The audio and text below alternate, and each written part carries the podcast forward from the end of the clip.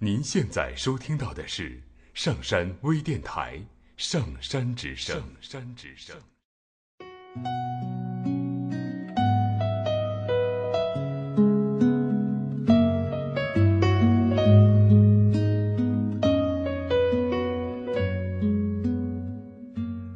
听故事，做催眠，对话内心的最深处，与我们一起畅游故事的海洋。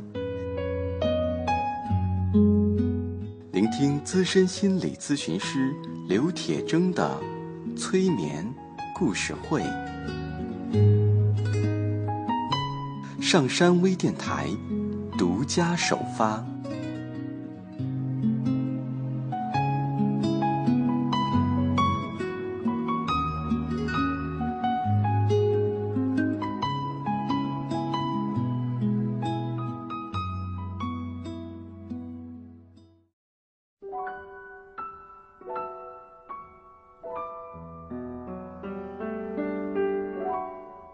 欢迎收听今天的催眠故事会，我是铁铮。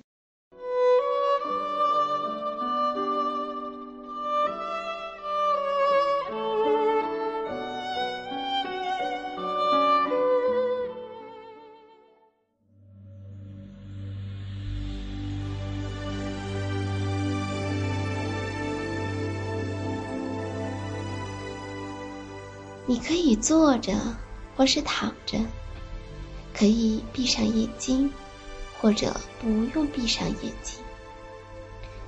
让我们一同在这个夏日里，去到清凉的水世界，周游一番。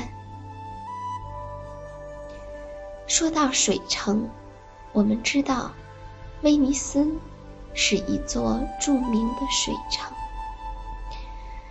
整座城市都浸泡在清凉的海水之中，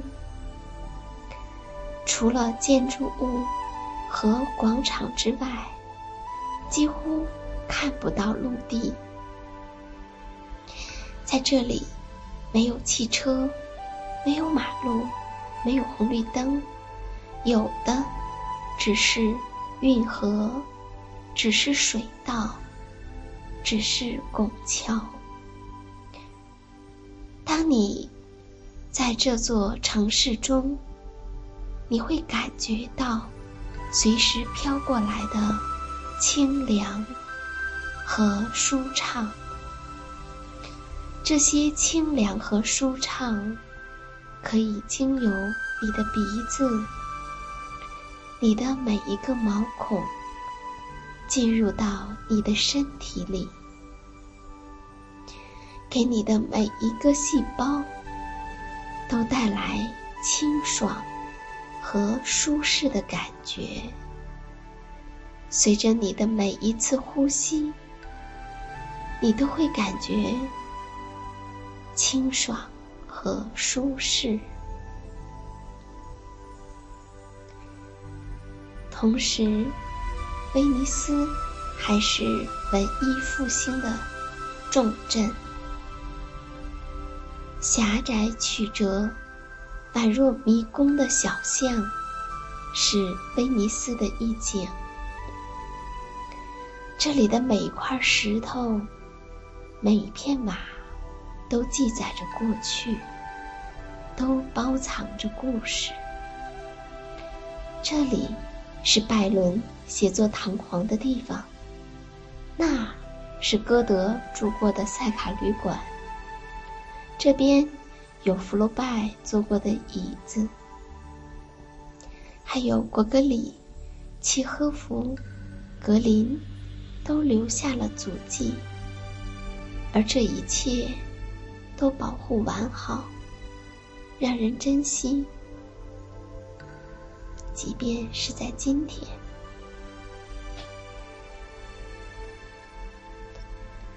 当人们提起荷兰，会想到风车、木鞋、郁金香，还有梵高。其实，除了这些，首都阿姆斯特丹也是一座清凉的水城。阿姆斯特丹漂浮在水上，它像一柄折扇，背对着海面展开。中央火车站是扇柄上斜吊的一个扇坠儿，一静静的扇骨是各条大街。波光粼粼的运河，一轮轮的与街道相会，相会的结果，便是无数的桥，平展的、拱形的，在桥下不停的穿过游船，清雅的掠过，在窄窄的河道里拉出。均匀的白练，这里的一千多座桥，仿佛是一个个的梦。谁也不知道下一个河口上架起的是怎样的桥，而河边的房子里又曾有什么样的故事？古朴的建筑，花花绿绿的有轨电车，碧绿的海水，漂亮的船屋，那诱人的水上餐厅、酒吧、咖啡屋，漂流在波光粼粼的水面上，欣赏它迷人的水都风光。享受着空气中散发的放松与清凉。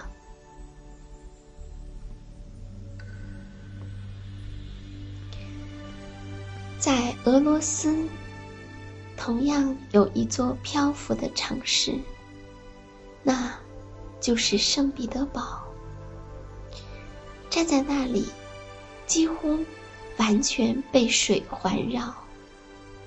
圣彼得堡建在涅瓦河的两岸，城内河道纵横，一百五十多条大小河流和运河纵横如阡陌，岛屿错落，星罗棋布，由珠玑般的桥梁衔接，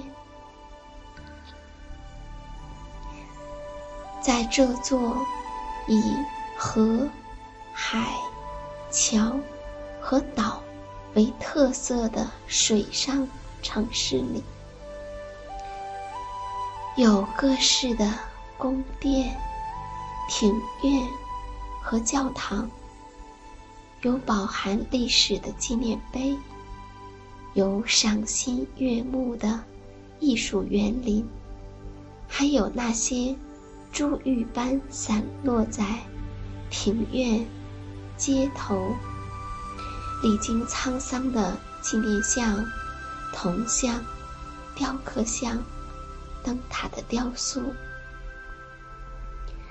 整个城市就像是一座精湛的博物馆。而圣彼得堡的水道，是这座城市。最迷人的地方，涅瓦河等众多的天然河流和运河迂回其间，粼粼的碧水与典雅建筑相映成趣，古风古韵的大小桥梁，宛若长虹卧波。让你感觉到是如此的舒适与清凉。